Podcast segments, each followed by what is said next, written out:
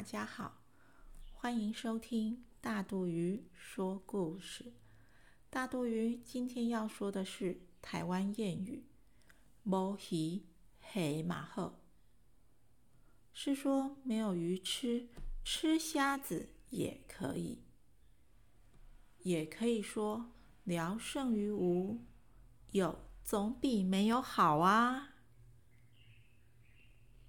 在一个鸟语花香、风光明媚的下午，大岛村的居民们却围在广场前争论个不停。上游的前岛村要做水坝，那我们靠什么过活啊？是啊，水里的鱼虾海产是我们生存的本钱哎，现在连吃都有问题了，往后该怎么办呢？他们这么做实在太没良心了。大家交头接耳，都为了煮水坝的事情伤透脑筋。船丢来啊，船丢来啊啦！打更的阿山远远的就扯开了嗓门，大声的叫着。原本嘈杂的广场顿时静了下来。大家别急。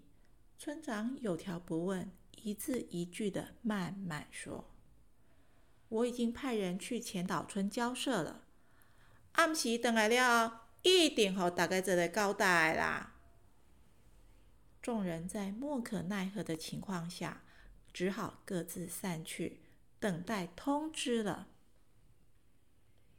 村里鸡婆出了名的大神婆，却面色凝重的拉住村长。神秘兮兮的说：“川牛伯啊，遐人是毋是他个歹去啊？那会做出即种代志嘞？”大金宝，你卖着惊啦！据说上游有余温发生，所以才拦住这些毒鱼，免得传给下游的鱼群。虾米呀？安尼要安那？我昨食足济鱼仔呢！是今天才发现有病的鱼，所以你可以放心啦，应该是没什么问题的。村长好气又好笑的对大婶婆说：“好不容易挨到了傍晚，所有人又再度聚集在广场上，听候村长发布消息。”有一个坏消息要告诉大家：上游的前岛村发生余温，可能会影响到我们的鱼群，所以他们暂时围了水闸，堵住毒鱼往下游。村长话才一说完，村民们立刻引起一阵骚动。那我得赶紧挖个池塘养鱼了，否则以后靠什么过活啊？对呀。钓鱼，我们吃什么呢？吃虾啊！打更的阿山突然脱口而出这句话，因为平常声音就比常人洪亮有力，所以这句话马上引起大家的注意。假虾米！大婶婆又发挥了她的广播功力了。阿山没听清楚，以为大婶婆问吃什么。又大声的重复了一次：“吃虾子啊！”对，我们可以吃虾米，暂时度过这段余温期。溪里能够抓到或钓到的鱼，请阿信帮忙检查一下。我相信有阿信的帮忙，应该还能有一顿鱼肉大餐可吃。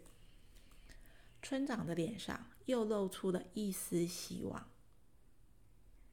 几个年轻力壮的小伙子立刻三五成群，各自拿了捕鱼的器具往西边出发了。趁太阳还没下山，赶紧捞些鱼回家吃吧。等到明天，可就毒鱼遍地喽。阿山提醒那些还在争执的乡亲们：“无鱼黑嘛好啦，至少啊够物件食，袂枵死啦。”不过，等你们吵累了，可能鱼虾都被捞得一干二净了。阿山的一番话提醒了这些人，他们这才慌慌张张的回家，准备捞鱼去了。